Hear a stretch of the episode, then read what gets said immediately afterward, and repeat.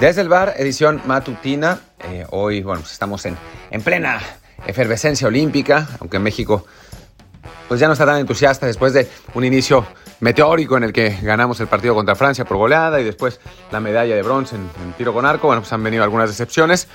Eh, no, dos cuartos lugares enclavados, o sea, que estuvo bastante bien, pero no, no fue suficiente para llegar a medalla. Y después, pues la derrota de, de la selección mexicana contra Japón, que bueno, pues nubló un poco los ánimos. Y, además, bueno, estuvo la, la, derrota de las, eh, del equipo de arquería, que era, pues eran las favoritas para el oro y a final de cuentas pues perdieron en cuartos de final y no, no lograron conseguir nada. una actuación que, bueno, no fue lo que se esperaba. Pero eh, de lo que quiero hablar específicamente aquí en, en este asunto, ah, yo soy Martín del Palacio, por cierto, de lo que quería hablar específicamente en este asunto es de un par de, una nota y un hilo el hilo lo sacó Vanessa Zambotti, la ex judoka mexicana que participó en dos o tres Juegos Olímpicos, ya no me acuerdo, y un hilo y una, nota de Michael Cox en la que decía lo difícil que es ser futbolista. Y, Vanessa Zambotti decía lo difícil que es ser atleta, la dedicación y el esfuerzo que se requiere para poder ser un atleta de alto rendimiento. Y en el caso de los futbolistas, un futbolista de alto rendimiento, ¿no? Eh, ser futbolista es quizá sea la profesión más difícil del mundo de alcanzar. Suena raro y, me dirán, no, los científicos nucleares, es mucho más complicado que esos, eh, esas divas, esas divas infladas que, que lo único que saben es patear un balón.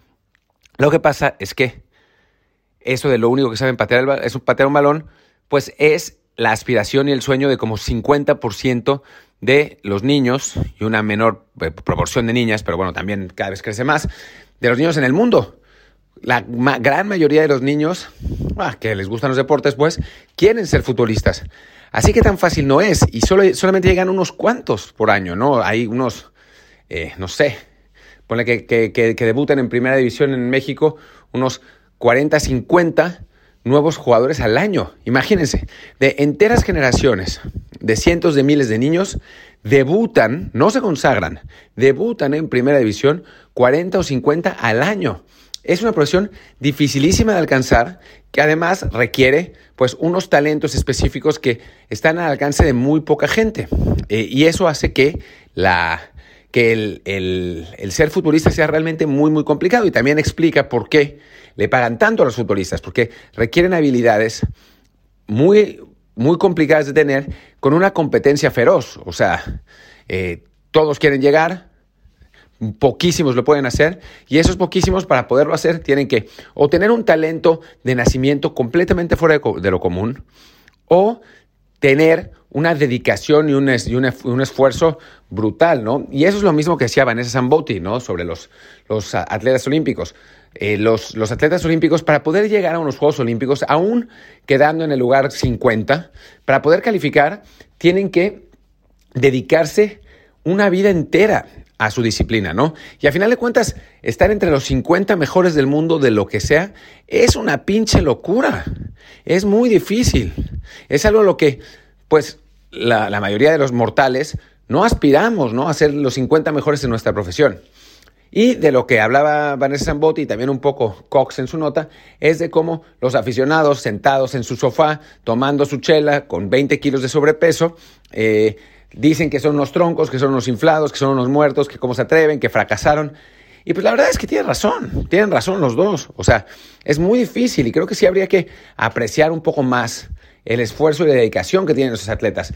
Y, bueno, el, el, enorme escenario al que han llegado eh, para poder desarrollar su disciplina. O sea, es el equivalente, no sé, a un periodista deportivo, eh, bueno, es mi caso, que es, lo más fácil de, decir, trabajando en FIFA, no, no es cierto, trabajando en, el New York Times, por ejemplo, ¿no? O, trabajando en, una de las grandes eh, corporaciones, siendo, no sé, uno de los, de los principales periodistas de ese medio, ¿no?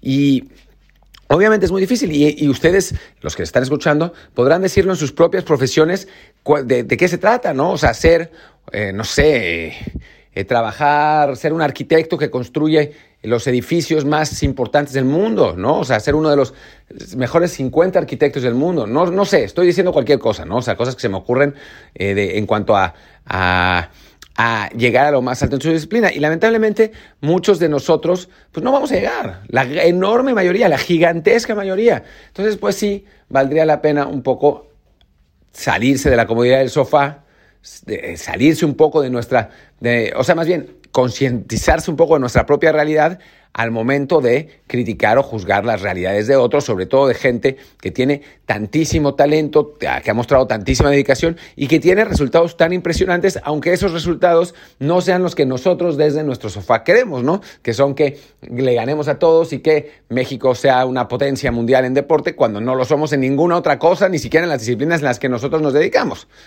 Así que bueno, pues aquí se las dejo, chiquitos. Muchas gracias. Vamos a tener desde el bar, creo que hoy, sin duda mañana vamos a hablar de la maravillosa Liga MX eh, con Luis Friedman, que eh, terminó con un 0-0 demoledor en el, Pumas Atlas, un partido increíble. Y bueno, otros también, el América empató a cero, en fin, no, no, es, que, no es que haya sido una, una primera jornada muy espectacular, pero en fin. Ya hablaremos de eso. Yo soy Martín del Palacio, mi Twitter es arroba martín de ELP y el del podcast es desde el bar pod, desde el bar POD. Muchas gracias y nos vemos pronto.